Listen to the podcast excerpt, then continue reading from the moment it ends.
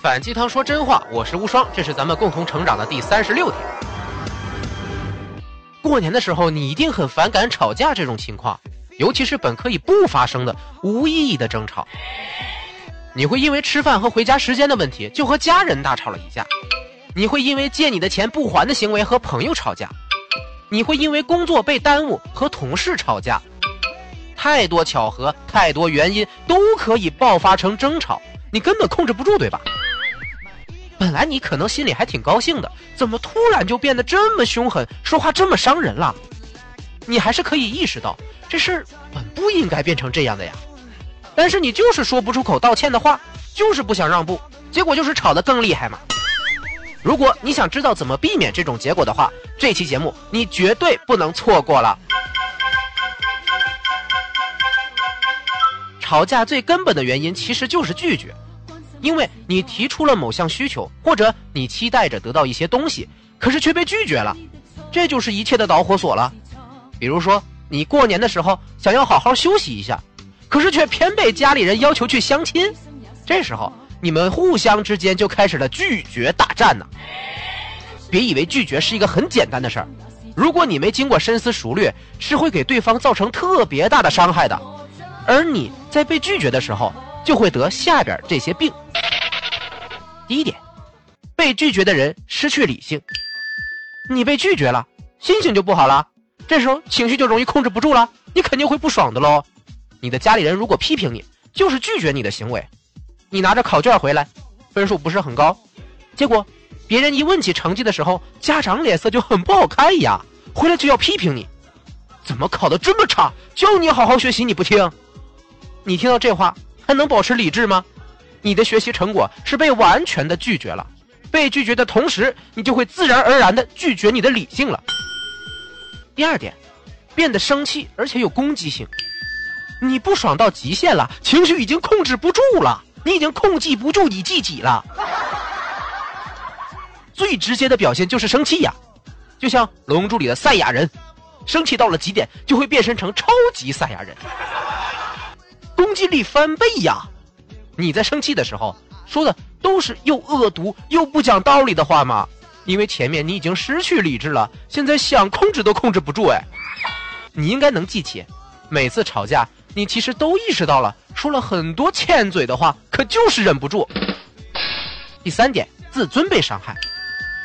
吵架的时候你也会被对方骂得狗血淋头啊，你的玻璃心又开始作怪了。凭什么这么说我？为什么这么怼我？你就会不断的被这些问题打击到，然后就伤害了你的自尊心呐，你就会产生错觉，难道真的是你做的很烂吗？真的是你什么都做不好吗？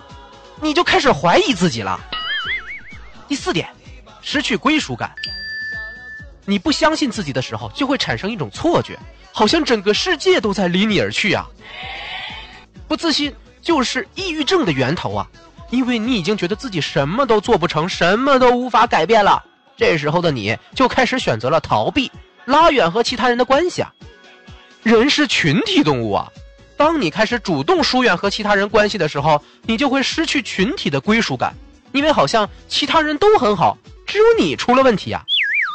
这就是你整个情感在吵架当中的转变，偶尔经历一次还可以恢复过来。但是如果总是经历这样的过程，就很容易变成无法治愈的心病啊！那么多问题，家庭就是这么来的。很多人害怕回家，不就是怕每次都要重新经历一遍这种过程吗？以前你可以觉得这是没办法改变的事儿啊，其他人也没办法帮上你什么忙呀。但是今天就要给你介绍一下治疗被拒绝的办法，避免吵架留下的心病。治疗肯定也是要对症下药了。针对上边给出的症状，治疗需要以下四个步骤。第一点，和自己争论。你被拒绝后啊，就会产生各种消极的想法，比如，我真的好差劲呢，我怎么这么不讨人喜欢呢？我一辈子都不会得到认可吧？把这些想法列出来，然后再想象不同的场景，把自己的这些想法驳倒。其实你自己知道，你在什么样的环境下，在哪一方面会做得更好。我吃饭付钱的样子很帅，人家在舞台上跳舞的时候最漂亮了。我敢在马路上扶老人。把这些想法再列出来，对冲掉那些消极的结论。第二点，确信自我价值。就像你在面试的时候填写自己的特长和优点一样，把你自己最好的、最有价值的五个特质列出来，每一条再详细的展开。你觉得自己这些地方厉害在哪儿？清晰的从脑子里过一遍。你得让自己重新相信，你其实还是有很多让别人满意的方面的，而你也确实就是这样的呀。第三点，恢复社交情绪。既然你被一些人拒绝了。那你就要去找那些接受你的人，和他们交谈相处，重新找到友善交流的感觉。就算你觉得，哎呀，现在我还不是很想说话，哪怕你就是和这些合得来的人静静的待在一起，别说话，你也会觉得十分的安全。同样的，有助于你恢复想要社交的情绪。第四点，自我脱敏，自己训练摆脱敏感的心理。如果你只考一次试。考差了，你就会痛苦的要死要活的。如果你天天考试，考差了也就没啥感觉了。就是这样的原理，让自己变得麻木起来，不会那么敏感。巴特这一条只适用于自尊水平很高的人哈，因为啊，他们可以忍受多次轻微的被拒绝。如果是自尊水平很低的那种，俗称玻璃心，这一条就只会加大自己的伤痛感了。当你知道了这些治疗被拒绝的方法后，下次再要爆发争吵之前，先做好预防措施。如果实在是还不熟练，按捺不住自己，也别太过于坚持吵架的过程，能退下来就退，把自己的伤治好再去处理问题。等你完全熟悉了这套流程之后，你也就吵不起来了。我们东北有个段子，叫“能动手就别吵吵”，用在这里就是。当你能自己动手治疗被拒绝的伤口的时候啊，就别老和别人争吵不休了，哪有总打架的医生呢？